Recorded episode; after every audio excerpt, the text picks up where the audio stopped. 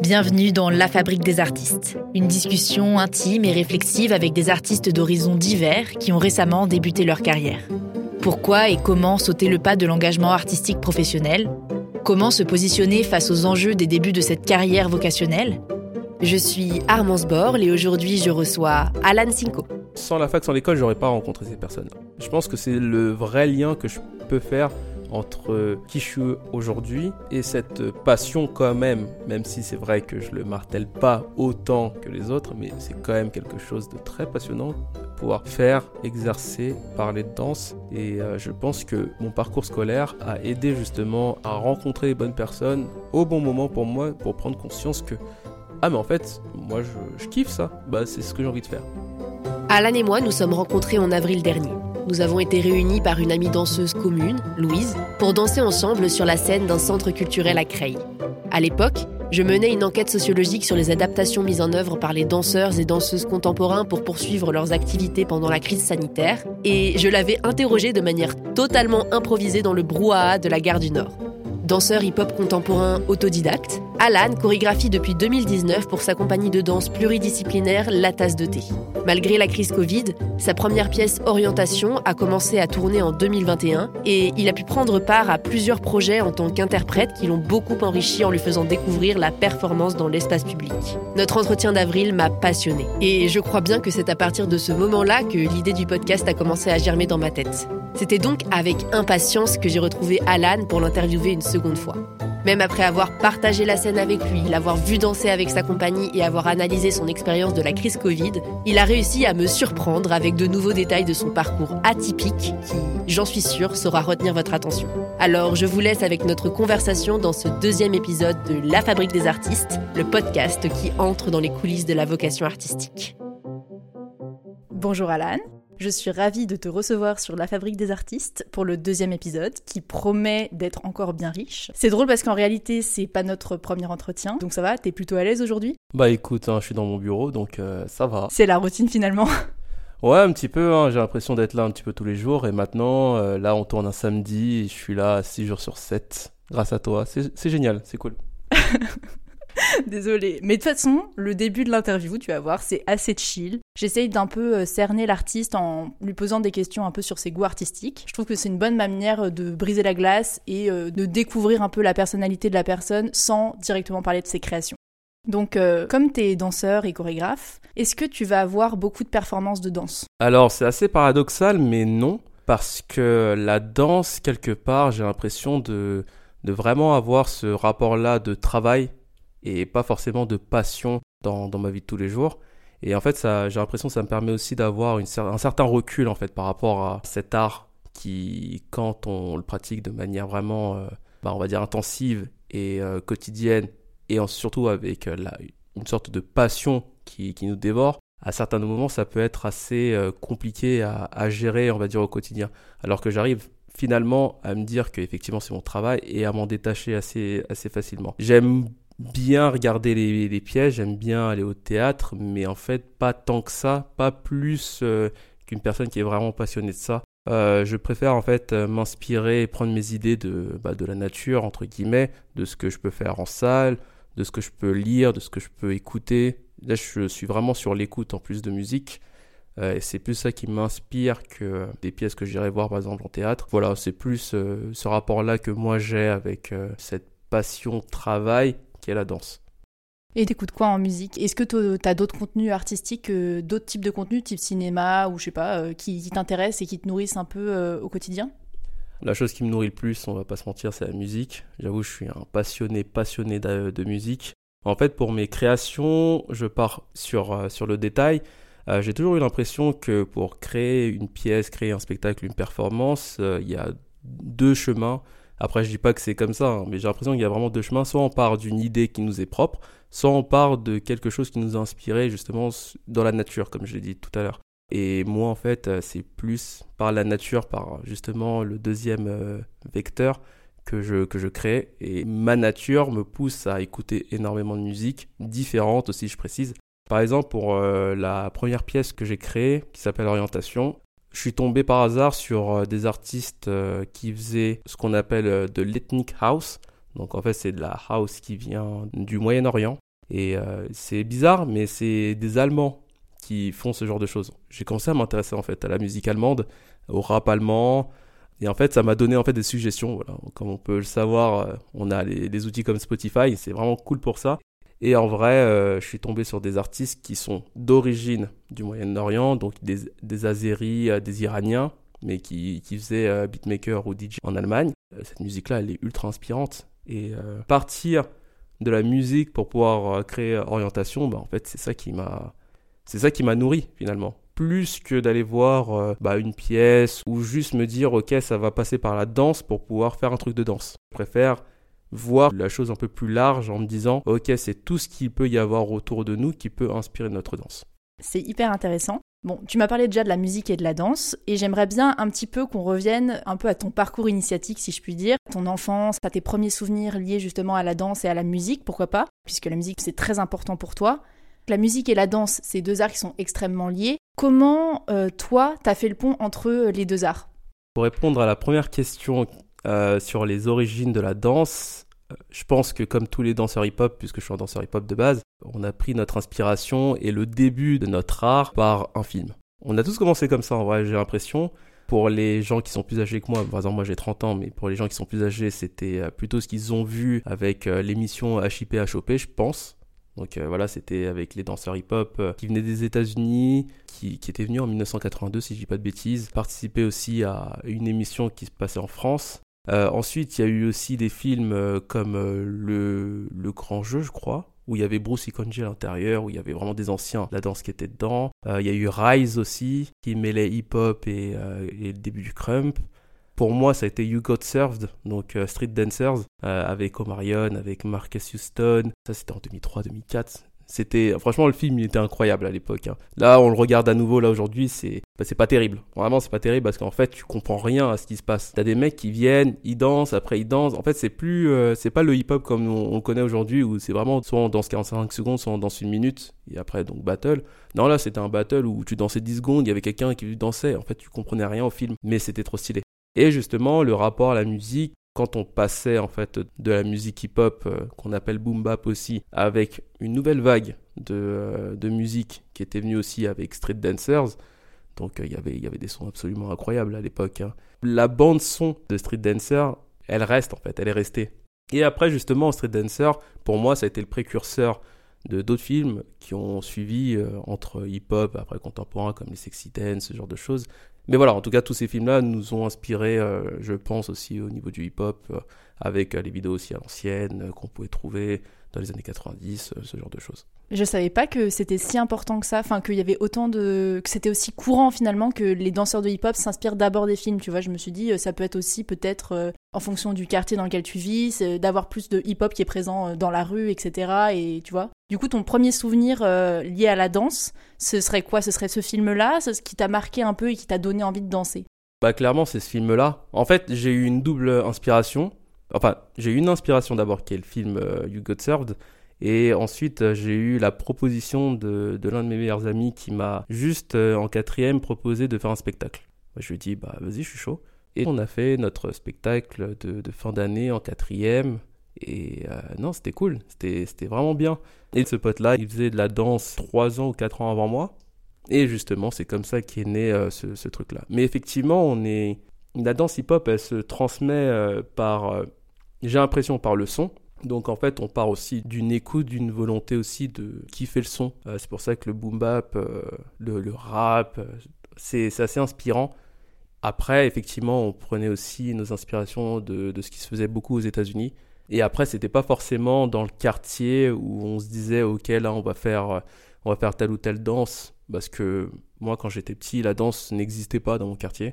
C'était plus euh, mon frère qui me faisait écouter de la musique, euh, hip-hop, j'ai kiffé. Il m'a fait regarder justement le film Street Dancer, j'ai kiffé. Mon pote, il m'a proposé de danser, j'ai kiffé. Et en fait, je pense que la base du hip-hop, c'est aussi euh, le kiff, quelque part.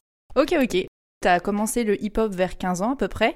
Il me semble que tu m'avais dit que tu avais dansé au sein du collectif Différence pendant à peu près 9 ans. Quelle place la danse ça prenait dans ta vie déjà à cette époque-là pendant toutes ces années où tu dansais en parallèle euh, de ton parcours scolaire euh, classique? Bah la place euh, qu'avait la danse, elle était on va dire au second plan parce qu'en fait j'ai toujours été passionné de foot. Voilà, c'est assez, c'est assez marrant. En fait, je faisais les deux. Donc je jouais aussi en club et euh, j'avais aussi la danse à côté. Je me souviens d'une année où euh, j'enchaînais des spectacles. Bah du coup nous ce qu'on appelle les shows hip-hop avec euh, ce collectif-là Différence qui était bah, un groupe de potes. On était vraiment à la cool, mais en même temps plus le temps avançait et plus on voulait se mettre des objectifs par rapport à ça. Et du coup en fait mon rapport avec justement ma scolarité c'était que bah, j'arrivais à faire les trois. Parce qu'après j'étais, pour moi je, je le dis aussi, en toute humilité, je faisais pas une formation qui était très difficile au lycée. Voilà, j'étais en bac euh, technologique, donc euh, je pouvais me le permettre. Alors que si j'avais été dans un bac général, ça aurait été beaucoup plus difficile. J'ai plein de choses à, te demander là avec tout ce que tu as dit. Déjà, il y a un truc que j'ai envie de souligner, c'est que depuis le début de l'interview, là, ça fait 10 minutes qu'on parle, tu as insisté plusieurs fois sur le fait que la danse, c'était pas du tout ta première passion et que tu avais donc la musique. Là, tu parles du foot, à partir de quand euh, ça a commencé à prendre le dessus vraiment et quand tu as commencé à te dire ah bah tiens je pourrais être danseur? Ah bah ça c'est une question qui est primordiale. En fait ça s'est fait je pense en 2015. Pourquoi? C'était mon ancienne prof de, danse à la fac. Elle m'a suivi de ma première année jusqu'à bah, la troisième quand j'avais quitté. Donc en fait on avait fait 5-6 ans ensemble parce que bon le parcours à la fac il était quand même assez difficile pour moi. Je pense que je me manquais de maturité aussi à ce moment-là. Et en fait, euh, comme on se connaissait depuis 2012, euh, puisque j'avais commencé à danser euh, dans son cours, elle m'a proposé en 2015 de prendre un groupe et de faire un tableau pour le spectacle de fin d'année qui était organisé. Donc voilà, de 2015 à la fin de l'année en 2016, j'ai pu réaliser un tableau de 15 minutes. Bah, en fait, ça m'a permis aussi, moi, de me dire Ah oui, en fait, c'est ça qui me plaît.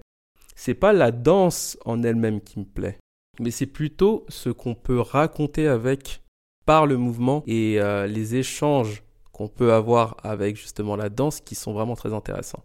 Moi, je trouve très intéressant de confronter justement euh, bah, ma vie, mon ego, ma danse, mon esthétique, ma vision au regard des gens. C'est pour ça que j'adore faire de la création.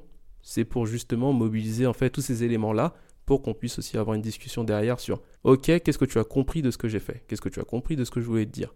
Tu as compris ça? J'ai un profond respect par rapport à ce que tu me réponds, par rapport à ce que tu as vu de ce qui s'est passé en fait sur scène. Je veux avoir cette discussion là avec des professionnels, avec des amateurs, avec des débutants, avec les personnes qui sont sur scène, comment elles se sont senties, est-ce qu'elles ont compris ou est-ce qu'elles n'ont pas compris, parce que ce sont des choses qui arrivent, mais aussi le public, que ce soit le petit de 5 ans ou la dame de 87 ans. Alors, euh, tu as beaucoup insisté sur euh, tout le lien qui, est permis par la danse et le rôle que ça joue, toi, dans ton rapport à la danse. Et on comprend pourquoi tu es chorégraphe euh, avant tout et plutôt que danseur. J'ai envie de revenir un peu sur cette dimension de la rencontre avec la danse, parce que il me semble que c'est les rencontres qui ont beaucoup joué sur le lancement de ta carrière professionnelle, puisque, alors, si je récapitule, en 2017, tu as obtenu ton statut d'auto-entrepreneur. En 2018, euh, tu as créé euh, vraiment ta compagnie, enfin l'association La Tasse de Thé. À la base, si j'ai bien compris, tout est parti d'un délire un peu avec un ami avec qui tu voulais créer une chaîne musicale, donc revient encore à la musique. Est-ce que tu peux nous expliquer un peu comment ce projet est né et comment ça s'est transformé en un projet sérieux de compagnie de danse? J'ai l'impression d'avoir beaucoup de chance parce que j'étais pas du tout prédestiné à faire tout ça.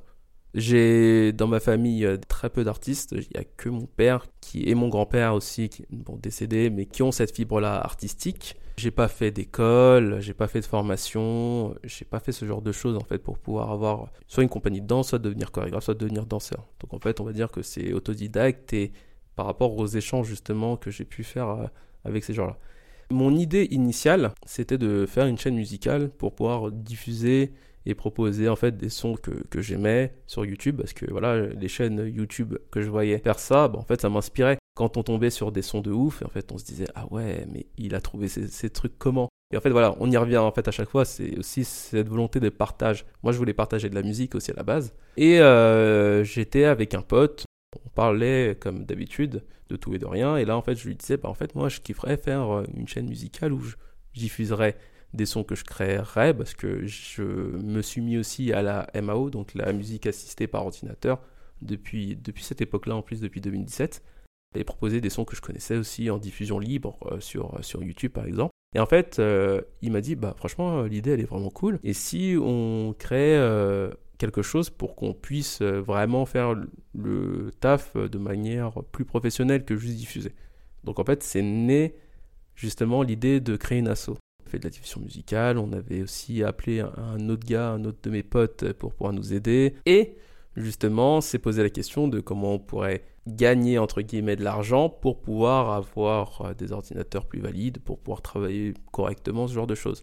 On s'était dit, bah, on est aussi des danseurs, pourquoi pas proposer des cours de danse? Et du coup, c'est comme ça qu'on a pu intégrer justement le lieu où on se trouve aujourd'hui, donc la maison des initiatives étudiantes à Paris, pour euh, pouvoir proposer des cours. Voilà. Et dans le courant de cette année-là, donc 2018-2019, euh, il y a eu un appel à projet qui s'appelle CreaRtup. Et euh, on s'est dit, bah, on va postuler à ça. Je vais mettre les quatre artistes qui étaient présents à la salle aussi avec moi. Et on va, on va créer une pièce. Donc j'ai écrit la pièce, j'ai constitué un dossier artistique. Voilà. Il y avait aussi une audition ce jour, enfin, pour pouvoir participer à ça. J'ai présenté lors d'une audition publique où il y avait 25 personnes dans un théâtre qui me regardaient. On a fini par avoir ce projet-là. Et c'est de ce projet-là qu'est née justement la compagnie euh, Natas de thé qui, on va le dire, depuis septembre 2019 existe maintenant sous forme réelle de compagnie. C'est drôle que dès le départ, tu te sois dit, euh, bah tiens, la danse va pouvoir me rapporter de l'argent. Enfin, je trouve que c'est assez paradoxal parce que justement, en général, le cliché un peu euh, du profil du danseur, c'est quelqu'un qui dit qu'il est passionné de danse euh, depuis sa plus tendre enfance. Mais on a toujours des hésitations à se lancer aussi dans la danse parce qu'on sait que c'est un monde difficile, etc. Toi, tu t'es tout de suite dit, bah tiens, je vais utiliser mes compétences de danseur pour gagner de l'argent. Bah en fait, c'est assez, marrant parce que on ne le croirait pas, mais les danseurs hip-hop ont beaucoup de chance. Parce que, euh, contrairement aux danseurs, on va dire, des codes beaucoup plus classiques, donc contemporains, moderne, jazz classique, on n'a pas besoin de diplôme pour pouvoir enseigner. On est des passeurs de culture et on a la possibilité de rentrer beaucoup plus facilement dans le monde professionnel, soit de l'enseignement, soit de la création, parce qu'on sait danser. On n'a pas besoin de sortir de conservatoire, faire euh, un DE, faire ce genre de choses pour pouvoir exercer. Je pense que euh, ça a aussi beaucoup aidé le fait que je donne des cours depuis 12 ans maintenant. Pas de manière régulière, mais oui, grâce à des compétences qu'on acquiert seul ou en groupe avec d'autres passeurs culturels, avec euh, des crews, avec des collectifs, bah, on peut justement réussir à, à, se donner, si je peux dire, une légitimité aussi dans le processus de gagner de l'argent par la danse. Après, moi, je ne vois pas la danse comme forcément un moyen de me rémunérer, mais plus comme un moyen d'expression finalement de ce que j'ai en tête. C'est plus ça. En fait, c'est pour ça que peut-être que je le considère un peu moins comme une passion. C'est plus une volonté de ma part. C'est pas du mouvement en lui-même dont je suis passionné. C'est de comment je raconte une histoire. C'est de tête de ça dont je serais plus passionné, ouais. La danse, c'est vraiment un outil pour toi, un vecteur de communication de tout ce que tu veux exprimer euh, au fond de toi, quoi. Voilà, exactement, c'est ça. Dans ta dernière réponse, tu as évoqué la formation en danse. Moi, je voulais revenir un petit peu avant qu'on approfondisse sur ta carrière pro de, chorégraphe et de danseur, sur un peu ton parcours scolaire qui est assez atypique finalement, puisque tu as été euh, diplômé d'un master de management de l'innovation à 28 ans, je crois, en 2020. Tu as redoublé quelques fois en licence d'éco-gestion, tu as fait plusieurs années de césure, donc tu as un gros parcours assez, euh, intense finalement, euh, qui n'a rien à voir avec tes passions pour la musique et pour la danse. J'aimerais bien savoir ce qui t'a vraiment poussé à faire ces neuf euh, longues années d'études dans un domaine qui est pas euh, vraiment directement lié à tes passions. Et aussi, bah, qu'est-ce qui t'a amené vraiment à t'accrocher, même euh, avec quelques difficultés, quoi? Le manque de maturité, tout simplement. C'est vrai, hein, et c'est con, mais parfois il y a des personnes qui savent directement ce qu'elles veulent faire. Par exemple, certains danseurs ont la passion de la danse et ont envie de faire de la danse depuis qu'ils ont 10 ans on en rencontre des personnes comme ça. Et il y a d'autres personnes, dont je pense faire partie, qui ont une maturité tardive, ça veut dire qu'elles décident beaucoup plus tard de faire telle ou telle chose, ou faire tel ou tel choix de vie. Pendant ma scolarité, il a manqué de soit de pédagogie, soit de médiation autour des arts qui était possible de faire post-bac, ou même après le brevet, ce genre de choses. On ne nous parle pas de, de formation de danse comme étant des formations viables. Parce qu'aujourd'hui, on est dans une société qui prône aussi euh, exactement une sorte de stabilité économique qui doit être obligatoire pour bien vivre. Et effectivement, le métier d'artiste, c'est l'un des métiers, euh, comment dire, les plus variables euh, de la planète. Et justement, en France, on a la chance d'avoir le statut d'intermittent du spectacle, mais par exemple, ça, on ne le sait pas. Il y a beaucoup trop peu de communication autour de ce qu'est un artiste. Donc moi, on me dit, ok, va à la fac, parce qu'en économie gestion, c'est la branche, enfin l'une des branches les plus généralistes. Comme ça, au moins, je pourrais faire d'autres trucs. Et justement, bah, EcoG, aujourd'hui, ça me sert pour pouvoir gérer, par exemple, mon association. Et derrière, euh, bon, moi, je, dis que ce que j'ai fait en école, malheureusement, ne m'a pas apporté grand-chose. Mais euh, ce que j'ai fait pour mon Master 2, ça a été vraiment très intéressant. C'était un master pour pouvoir m'aider et me donner des outils pour gérer ensuite soit une entreprise, soit mon association. Ça a été une très belle expérience finalement. Elle a été très dure. Il y a des moments où j'avais envie de, de, laisser tomber et me dire je ne pouvais pas faire de Master 2. Mais je me suis accroché, j'ai eu mon Master 2. Et euh, voilà ce que j'ai appris tout au long de ma scolarité, aujourd'hui me sert dans mon travail. Pas en tant que danseur, mais plus en tant que gestionnaire. Même, je pense, en tant que danseur, parce qu'il y a l'humain aussi derrière le danseur.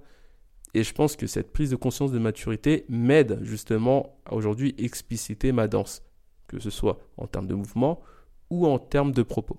Là, tu me dis ça juste avec le recul, euh, parce que tu te rends bien compte que ce travail de gestionnaire, ça t'aide dans ton association. On va y revenir juste après. Tu m'as dit que tu t'es accroché un petit peu même quand tu étais en difficulté et que tu as gagné en maturité. Mais du coup, quand tu n'avais pas encore la maturité, c'était un peu ta famille qui te portait derrière. Qu'est-ce qui faisait que tu t'es pas dit juste, bah, je, passe à autre chose, tu vois, je tente autre chose. Et non, non, je m'accroche, je continue de travailler dans cette licence-là, éco-gestion. Euh. Est-ce que tu voyais peut-être déjà aussi un lien potentiel avec la danse, même si c'était un peu tôt du coup à cette époque-là? Absolument pas. C'est dingue. Euh, non, j'ai pas été spécialement aidé euh, par ma famille. Euh, il n'y avait pas de lien avec la danse hein, pour cette licence-là. Comme je l'ai dit, hein, je ne savais pas vers quoi je me dirigeais. Et je pense que c'était plutôt une succession de rencontres qui a fait que justement, je vais aller vers le domaine du spectacle vivant, donc de la danse, avec une personne qui m'a fait confiance, avec une autre qui m'a donné beaucoup de force et de volonté de continuer la danse, avec des rencontres aussi amoureuses, et aussi avec des amis qui m'ont conseillé aussi sur pourquoi pas faire une association, pourquoi pas faire un statut d'auto-entrepreneur. Sans, sans la fac, sans l'école, j'aurais pas rencontré ces personnes-là. Je pense que c'est le vrai lien que je peux faire entre qui je suis aujourd'hui et cette passion quand même, même si c'est vrai que je le martèle pas autant que les autres, mais c'est quand même quelque chose de très passionnant pouvoir faire, exercer, parler de danse et euh, je pense que mon parcours scolaire a aidé justement à rencontrer les bonnes personnes au bon moment pour moi, pour prendre conscience que, ah mais en fait, moi je, kiffe ça, bah c'est ce que j'ai envie de faire. Ok, bah je vais aller vers là. Oui, c'est vrai que finalement, euh, la danse a commencé à s'imbriquer, euh, enfin à, prendre un peu plus de place sur les dernières années avant que tu finisses ton master, puisque tu as fini en 2020 et que tu avais commencé à ouvrir un peu ton statut d'auto-entrepreneur depuis 2017 on arrive un peu au lancement de euh, ce projet chorégraphique. En 2019, il y a le projet CreaRtup. Tu l'as déjà un petit peu évoqué, tu as parlé du montage euh, du dossier. Est-ce que tu peux nous raconter un peu cette expérience, euh, surtout si c'était peut-être la première fois que tu montais vraiment un projet chorégraphique tout seul ou avec ton groupe d'amis? Le projet CreaRtup, il était quand même très intéressant parce que effectivement, comme tu l'as dit, c'était la première fois que je créais vraiment dans une démarche professionnalisante, puisque effectivement c'est un festival proposé par la ville de Paris qui est professionnalisant. Alors que euh, d'habitude je faisais des spectacles pour débutants ou amateurs qui étaient diffusés euh, dans un cadre bien précis, comme en école, euh, en fac, voilà ce genre de choses.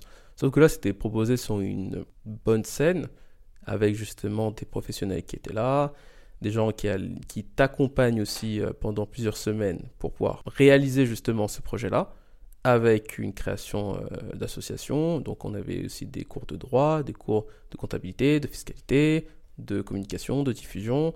Voilà, c'était vraiment un packaging qui était vraiment complet. Mais pour avoir accès à ce packaging plus à la diffusion, il fallait que je fasse un travail déjà en amont. J'ai quand même eu pas mal de chance parce que j'ai eu euh, la chance de pouvoir aussi avoir des informations qui me permettaient de bien structurer euh, ma demande je pense que ça, je le comprends maintenant que je travaille beaucoup plus dedans, que j'ai fait largement plus de dossiers depuis, que je commence à aussi avoir des process. C'est de se mettre à la place de la personne qui va nous lire. Donc en fait, il fallait des informations euh, sur le propos, sur l'équipe, sur euh, les influences, sur euh, ce que tel ou tel festival pouvait nous apporter pourquoi on demandait ça? Je pense que voilà, c'est des choses aussi qui m'ont permis de rentrer aussi quelque part dans ce côté professionnel, déjà. De prendre conscience de quelles sont les attentes. Du coup, je ne sais pas si je peux appeler ça le public, mais on va dire quelles sont les attentes de la personne ou des personnes qui vont recevoir mon dossier. Et il y a des choses, je pense, qui ont fait euh, la différence. Mais ça, c'est grâce aussi, euh, comme je le disais en rencontre, des personnes qui m'ont aussi conseillé faire relire aussi ce dossier-là par plusieurs personnes qui vont donner des avis et on prend les avis qui, soit qui reviennent, soit le plus pertinent euh, par rapport à ce qu'on a envie de donner. Et après, bah là, pour revenir un peu plus sur le côté un peu terre à terre de la danse, c'était de convaincre aussi des personnes de me suivre dans tel projet pour tel but proposer en fait un plan. Ok, mes amis, ce serait intéressant qu'on fasse ça. Donc là, le propos, c'est ça. Je l'ai écrit. Qu'est-ce que vous en pensez? On en discute, on en a discuté. Le projet, il n'a pas été simple. Mais on a pu le réaliser jusqu'au bout.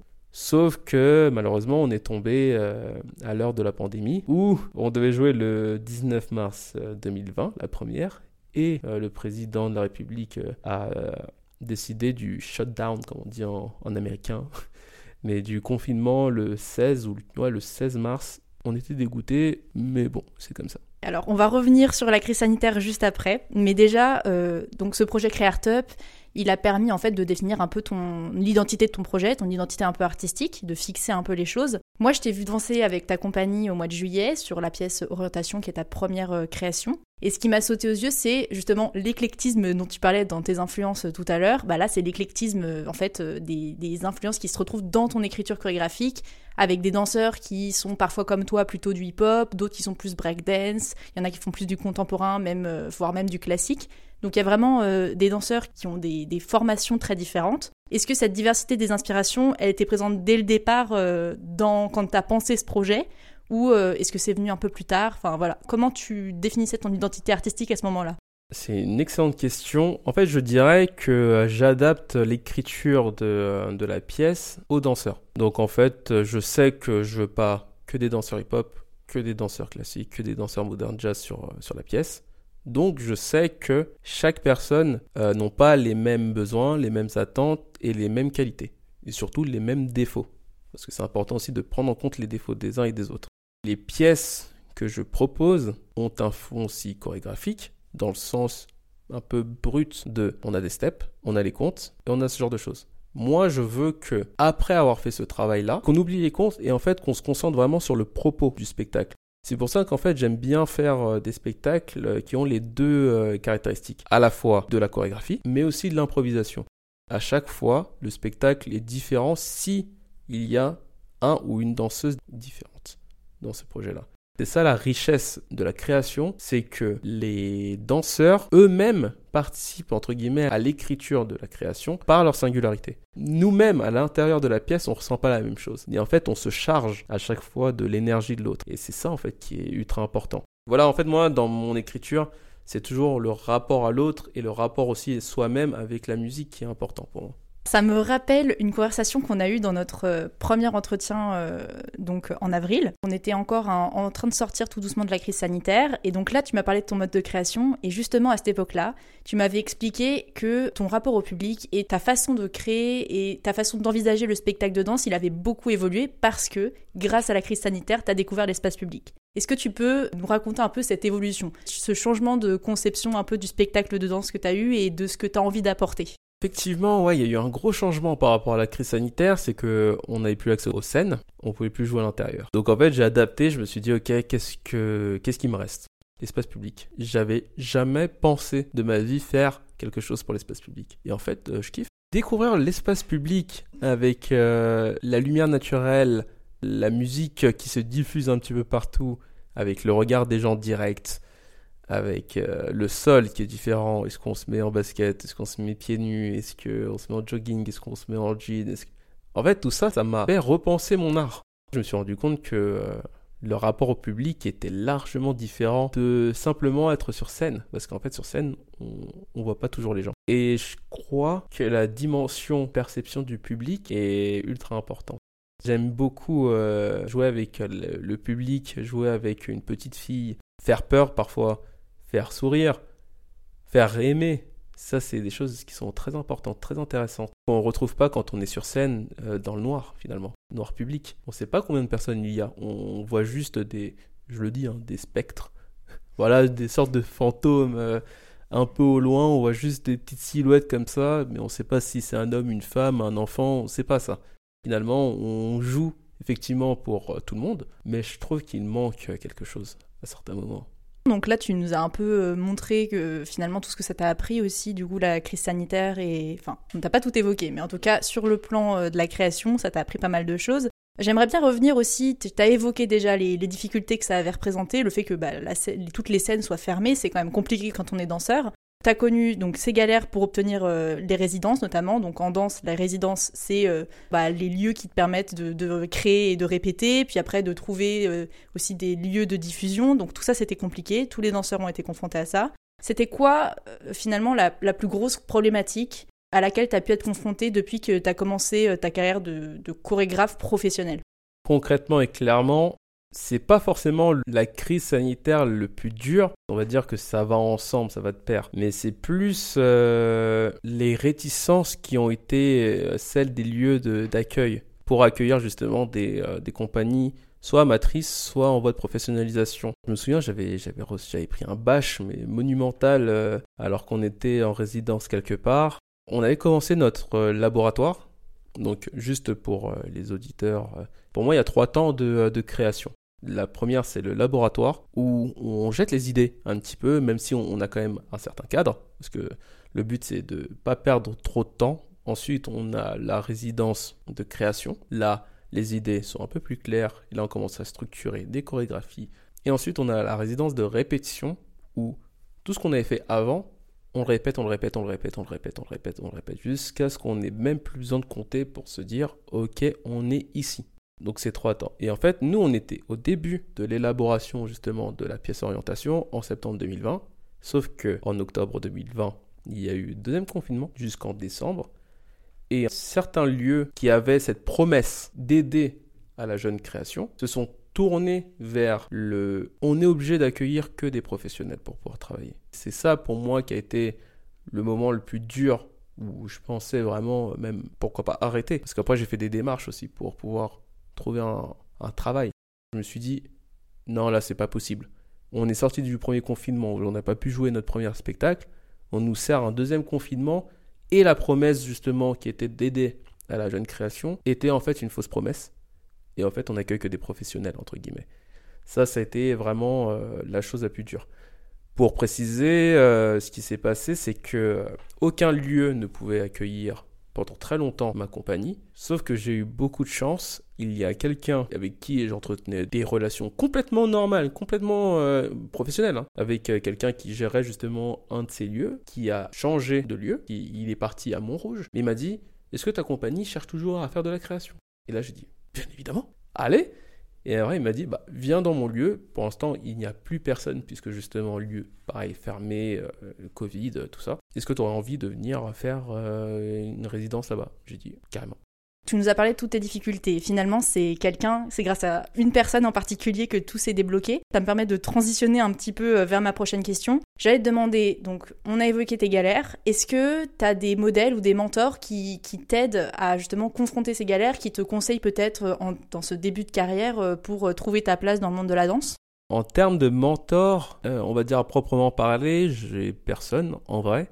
Mais j'ai des inspirations, j'ai des modèles, j'ai des personnes qui sont euh, inspirantes dans leur travail, dans leur façon de concevoir la vie et euh, de proposer aussi des choses. Et j'ai des amis qui sont danseurs maintenant depuis très longtemps, je les vois travailler. Euh, je suis aussi allé à la pêche aux informations.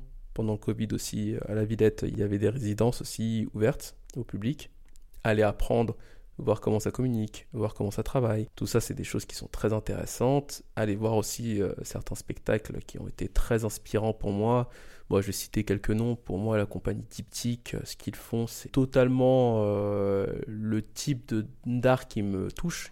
C'est une compagnie de base hip-hop et je trouve que qu'elle arrive à taper juste en fait à chaque fois sur la musique qui va s'accélérer, donc le mouvement va s'accélérer et même l'intention et l'attitude des danseurs avec cette musique qui correspond, mais on dirait c'est parfaitement fait, c'est parfaitement joué. Et sinon, dans le côté contemporain, je suis aussi très, euh, très touché et très inspiré par ce que fait Jeanne Gallois. Elle a fait un spectacle qui s'appelle Compact. C'est un duo où, enfin, après, j'ai pas envie de spoil. Allez voir, en fait, les, deux compagnies. Du coup, elle, c'est la compagnie Burnout. Ce qu'elle propose dans, dans, dans sa pièce Compact, bah, peu de musique. Mais c'est pas ça qui est important, c'est l'expressivité. En fait, c'est ce qu'elle donne avec son partenaire, puisque c'est un duo homme-femme. Et ben en fait, je, kiffe le délire. Et pour moi, la danse, euh, faut délirer un peu. Je kiffe. D'accord, donc du coup, c'est un peu l'admiration que tu peux ressentir euh, quand tu assistes au travail euh, des personnes qu'il y a autour de toi et qui sont dans le même champ que toi, que ça revient un petit peu aussi la motivation. Je me demandais aussi, on en avait déjà un tout petit peu discuté, mais donc ta famille n'est pas euh, du tout euh, dans le monde de l'art. Comment ils ont réagi quand tu t'es engagé euh, pleinement dans la danse, dans ta compagnie en 2020, alors qu'en plus on entrait dans la crise sanitaire? Est-ce qu'ils t'ont soutenu aussi tout au long de la crise? Est-ce que ça a été un soutien important pour toi dans ta carrière ou pas forcément? Pas du tout. Dans le sens où c'est normal. Après, mes parents sont d'originaire africaine, donc en termes de culture, il y a une différence entre justement la culture qu'ils ont eue étant plus jeunes, africaine, et la culture que moi j'ai eue qui est française, européenne. Le fait d'avoir ces différences-là amène à ce que le discours des parents africains puisse être assure ton avenir. Donc comment on fait pour assurer son avenir? La sécurité de l'emploi, sécurité euh, financière, c'est le plus important. Et comme on me voyait, euh, entre guillemets, euh, pas forcément réussir à l'école, bah, en fait, on me disait que c'était, bah, la danse, c'était une perte de temps à certains moments. Et euh, plus le temps avançait, plus je gagnais en maturité. Et je pense que c'est cette maturité-là qui a fait que mes parents ont accepté cette voie-là. Après, mon père, comme il est plus dans l'art, euh, lui, il y, avait un petit peu moins de problèmes. Mais c'est vrai que euh, ma mère, comme elle est pas du tout dedans, elle m'a beaucoup soutenu, mais on a un soutien un peu caché, un peu pudique chez nous. Et je pense que elle était finalement triste en fait de ne pas me- forcément me voir réussir à l'école. À partir du moment où j'ai commencé à réussir, à avoir ma licence, à avoir mon M1, mon M2 et tout, elle a accepté le fait que ah en fait mon fils il prend ses responsabilités bah je vais accepter qu'il fasse ce qu'il a envie. Du coup bah, maintenant j'essaye un peu plus de- d'expliquer aussi ce que je fais à ma mère. Mon père il est un peu plus au fait de ce, genre de choses. Donc après voilà moi j'aime bien leur dire quand je réussis quelque chose là j'ai fait ci j'ai fait ça. Et c'est là où euh, la confiance en fait elle est arrivée. Ils se disent ok euh, je vais pas lui montrer parce que très pudique, je vais pas lui montrer, mais en tout cas, il va y avoir des petits mots parfois où je vais dire ouais, d'accord, ok, ça, ok, très bien, et je le sens. Et voilà, c'est vrai que ça me donne le sourire, mais c'est pas en tant que danseur qu'ils me soutiennent, mais c'est plus en tant qu'enfant. Et je pense que c'est euh, plus important pour eux, c'est que je sois heureux aussi. Mais on aurait préféré que je sois banquier. Mais j'ai pas envie. Tu m'as expliqué que tu devrais obtenir l'intermittence d'ici décembre à peu près, il me semble. Donc jusqu'ici, c'est plutôt tes activités de médiation culturelle en tant que euh, chorégraphe transmetteur et en tant que professeur dans certains centres culturels qui te permettaient de gagner ta vie un peu euh, en tant que danseur. Exactement, c'est ça. Heureusement aussi, on a la chance aussi d'être en France. En France, on a aussi des aides pour, euh, bah, pour les personnes qui sont auto-entrepreneurs, qui sont euh, jeunes diplômés, ce genre de choses. Même pendant la crise sanitaire, il y avait aussi un fonds pour les intermittents du spectacle qui leur permettait de subvenir aussi à certains besoins. Ça, faut pas négliger. Sinon, oui, c'est à travers les cours, médiation culturelle, euh, la vente de spectacles euh, que je gagne ma vie. Euh, j'ai la possibilité de, euh, de faire des shootings photos qui sont rémunérés, j'ai la possibilité de faire des publicités qui sont rémunérées aussi, j'ai la, la possibilité de faire des tournages en tant que figurant sur des films, sur des séries, des courts-métrages. Et euh, l'intermittence, en fait, euh, quand on a envie de devenir intermittent, je ne vais pas, je vais pas dire que c'est très facile, mais si on s'en donne les moyens euh, de manière assez cadrée, structurée, on peut y arriver chaque année à l'être. Là où j'aimerais préciser quelque chose, c'est que pour ma part, l'intermittence n'est pas une fin. En fait, mon but n'est pas d'être intermittent du spectacle toute ma vie. C'est pas ça le, le projet. Intermittence, ça permet une sorte de sécurité pendant un temps donné. Pour moi, là je parle de mon cas personnel, pour que je puisse développer quelque chose d'autre. À partir du moment où j'ai mon statut d'intermittent du spectacle, ça sera le jour 1 d'un projet plus grand encore. Ça voudrait dire que dans ma vie, dans ma carrière, je ne peux pas dépendre du statut d'intermittent du spectacle parce que déjà d'une, l'argent c'est pas mon premier but dans la vie et surtout en fait c'est un statut qui est précaire. Concrètement, si on s'arrête de travailler, de bosser à partir du moment où on est intermittent du spectacle, c'est le meilleur moyen de le perdre et de repartir en fait soit dans une année de galère, soit pire, de repartir sur un boulot alimentaire et en fait perdre euh, la mentalité de se dire je suis professionnel ou je suis encore professionnel. Je pense que c'est une question aussi quelque part de mindset. Enfin, c'est un anglicisme qui, qui fonctionne, qui, qui, nous permet de se dire ok là je suis, euh, je suis professionnel aussi dans ma tête. Tu as évoqué donc toutes tes activités que tu as en parallèle euh, de tes activités de chorégraphe, qui sont pour l'instant pas des jobs vraiment alimentaires, c'est toujours lié un petit peu à l'artistique. Si ta compagnie je l'espère, elle arrive à grandir et à vraiment prendre euh, une place suffisante pour euh, que tu puisses faire seulement ça. Tu voudrais quand même, toi, continuer euh, la transmission et ces activités en parallèle ou voilà, comment tu t'organiserais? Ce serait quoi tes objectifs de carrière? Alors, l'objectif est très simple, très clair. J'aime bien présenter les choses comme ça de manière directe. C'est de, avec ma compagnie, de produire quatre pièces que j'ai déjà en tête. Maintenant, il faut l'exécution. Une fois que ça c'est fait, toujours pouvoir proposer aussi euh, de la médiation culturelle autour de ces spectacles-là, puisque c'est des spectacles qui ont des implications différentes et qui pourraient aussi intéresser des publics différents. Donc voilà, je n'ai pas envie de me restreindre à un seul public, j'ai envie de toucher les enfants comme euh, les personnes âgées. Pour toutes les autres activités, je considère que je prends quand même beaucoup de plaisir à les faire, mais que c'est pas mon boulot. Mon boulot, c'est de concevoir et de créer des spectacles. Les autres, c'est des boulots pour euh, faire du cachet, mais c'est euh, aussi grâce à toutes ces expériences-là que, et en rencontrant justement des personnes, que je me dis, le monde de l'art, il est ultra riche, ultra large, et surtout, en fait, il y a des personnes, mais en fait, on est un million à se battre pour quelque chose auquel on croit. Je pense que le panel euh, de profils que tu rencontres dans ces lieux-là t'apporte aussi quelque chose de réellement stimulant. Alors que si tu restes que cantonné dans ton milieu, il y a un moment où tu t'en fais le tour et en fait tu as une sorte de baisse de motivation et je pense que tout ça me permet de rester focus sur ah oui quand je vais au bureau c'est vrai que c'est pas ça que j'ai envie de faire mais en tout cas le mec euh, qui, qui m'a parlé la dernière fois il m'a chargé et maintenant j'ai envie de faire plus. Donc tu garderais un petit peu toujours quelques activités à côté pour continuer de te nourrir un peu de ces rencontres euh, diverses. Pour finir cette partie un peu sur les enjeux des débuts de carrière, j'ai un peu envie qu'on réfléchisse ensemble sur euh, la question du statut d'artiste. Ce que je trouve assez intéressant, c'est que quand je t'ai demandé de te présenter pour la première fois euh, quand on s'est rencontrés, tu m'as tout de suite dit euh, que tu étais un artiste entrepreneur dans les arts du spectacle vivant. Et je trouve ça intéressant déjà que tu soulignes le statut d'entrepreneur. C'est pas quelque chose qui est si courant que ça quand on interroge des artistes. Pourquoi pour toi c'est important de, le souligner? Parce que dans l'aspect bah, je pense que l'entrepreneuriat aussi, c'est euh, dû à ma formation. Voilà, j'ai une formation en fait qui poussait aussi à l'entrepreneuriat, mais euh, ça implique aussi une dimension, euh, à mon sens, hein, de travail.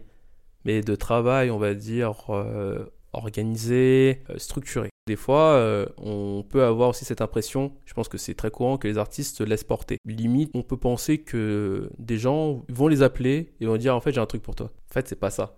Justement, entreprendre, c'est aller aussi chercher les informations, faire des choses, ne pas se cantonner à ce qu'on connaît, voir et comprendre les opportunités. En fait, artiste, c'est un métier, plus qu'une passion, c'est un métier. Donc, dans tous les métiers, il y a des trucs chiants. Tu as des dossiers à faire. Si tu veux devenir intermittent, faut que tu envoies tes fiches de paye. faut que tu donnes euh, ton AEM faut que tu donnes ces trucs-là. Du coup, euh, tu soulignes ce côté un peu entrepreneur à la fois parce que c'est avec ta formation, euh, c'est quelque chose que tu associes bien à, ton parcours et à ton profil, mais aussi un peu pour euh, peut-être casser un peu les préjugés qu'on peut avoir sur la vie d'artiste et mettre en avant tout le côté bah, gestion de projet finalement, puisque tu es un chef de projet à la tête d'une équipe, etc., etc., etc. Et donc là, tu as donné déjà beaucoup de conseils tout au long de la conversation. J'ai envie de te demander un dernier conseil pour nos auditeurs. Pour ceux qui hésiteraient éventuellement à faire de leur passion un projet professionnel, et toi je sais que donc c'est un sujet que tu maîtrises bien puisque tu as écrit un mémoire euh, sur justement la transition euh, du statut d'amateur au statut professionnel, quels seraient pour toi les principaux ingrédients nécessaires pour euh, lancer un projet artistique professionnel? Oula, ça c'est une question qui peut être... Bah en fait, je pense que c'est pas déjà c'est pas fait pour tout le monde. Ça c'est quelque chose qu'il faut savoir. Je pense qu'il y a plusieurs y a plusieurs questions dans, dans cette question là. Déjà, comment on fait pour se lancer dans une vie artistique? Il n'y a pas de moyens. Je pense qu'il y a juste une prise de conscience de OK, j'ai envie de faire ça. Après, on peut avoir les motivations qu'on veut derrière, mais il faut avoir la motivation de pouvoir se lever le matin et de se dire putain, il y a peut-être un moment où je vais en chier. Là, c'est un peu la partie vulgarité. mais, mais on a vraiment beaucoup de mal à certains moments. Il y a l'aspect travail, donc ça peut être du travail quotidien. Et il y a un truc aussi peut-être que beaucoup savent, mais ils se disent ok ça va jamais m'arriver, mais c'est aussi le facteur chance. Les rencontres. On a peur des fois de faire des auditions. On a peur aussi de faire certaines choses. J'ai déjà accompagné une amie justement à une audition parce que c'était sa première. Elle pensait qu'elle allait rater, mais finalement les gens ils ont ultra aimé sa performance. Donc euh, je pense que c'est risqué, c'est une vie risquée. Mais quand on est professionnel, c'est savoir limiter le risque. Pour moi, voilà, si je dois avoir un conseil pour, enfin deux conseils, c'est d'avoir déjà la volonté d'y aller réellement et de savoir limiter le risque. Donc limiter le risque, c'est quoi? C'est beaucoup travailler, surtout pas travailler dans le vent.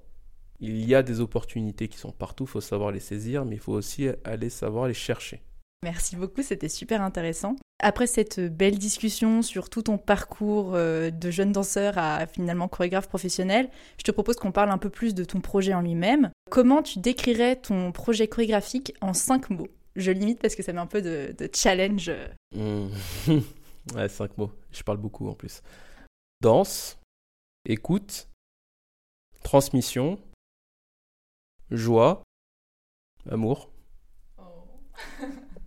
c'est trop chou. bon, en vrai, c'est assez parlant, ça, ça fait bien référence à tout ce que tu as déjà dit depuis tout à l'heure. Tu as déjà créé une première pièce qui est intitulée Orientation, on l'a déjà évoqué. Tu l'as un peu fait tourner depuis 2020. Euh, Et là, il me semble que tu es en train de créer une seconde pièce qui s'appelle Un doute de plus. Est-ce que la compagnie La Tasse de Thé continue de se produire en ce moment? En ce moment, non, parce que justement, Orientation, c'est fait pour euh, la période estivale. Donc, euh, on est sur un créneau de avril jusqu'à octobre, donc pour l'instant il n'y a plus. Et la deuxième euh, création, un doute de plus, euh, elle va commencer le 12 décembre 2022 en résidence, même s'il y a déjà eu un travail en amont qui avait été fait d'écriture. Et le spectacle il avait déjà été euh, monté pour justement créer Up.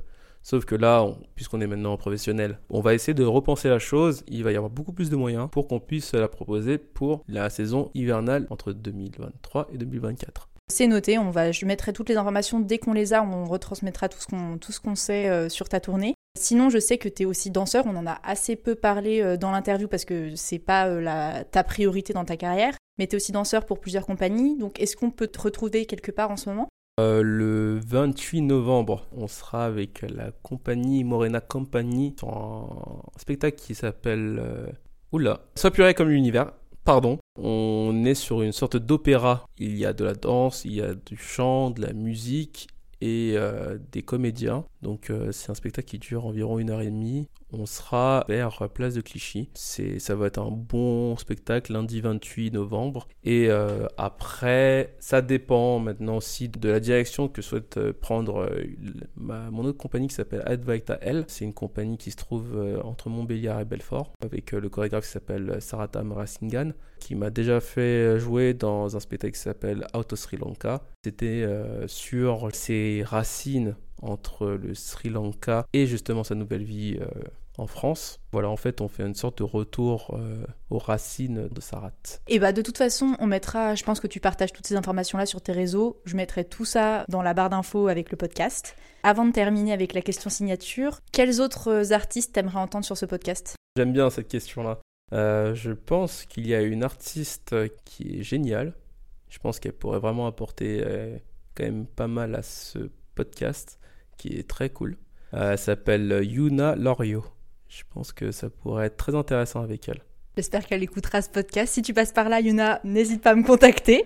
Et puis, bah, merci beaucoup pour ce petit contact, ce petit conseil. Donc, on en arrive à la dernière question euh, du podcast, qui est la question signature. Le podcast, comme tu sais, s'appelle La Fabrique des artistes. Et donc, au regard d'un peu tout ce qu'on a évoqué euh, depuis euh, une bonne heure, pour toi, qu'est-ce qui fait qu'on devient un artiste? Ça, c'est une question à laquelle j'avais posé à pas mal d'artistes pour mon mémoire. Qu'est-ce qui fait qu'on devient artiste? Bah, en fait, il n'y a pas de réponse à cette question-là. Il y a des personnes, elles se disent artistes professionnels, Après, il faut faire la distinction entre artistes et artistes professionnels, mais là, dans, le, dans ce cadre-là, on parle bien de professionnels. C'est leur premier contrat rémunéré, c'est leur sortie d'école, c'est la première fois où ils donnent euh, un cours à un public euh, donné, parce que donner des cours à des enfants, donner des cours à des adultes, ça peut sembler pareil, mais en fait, ça ne l'est pas, c'est pas les mêmes enjeux.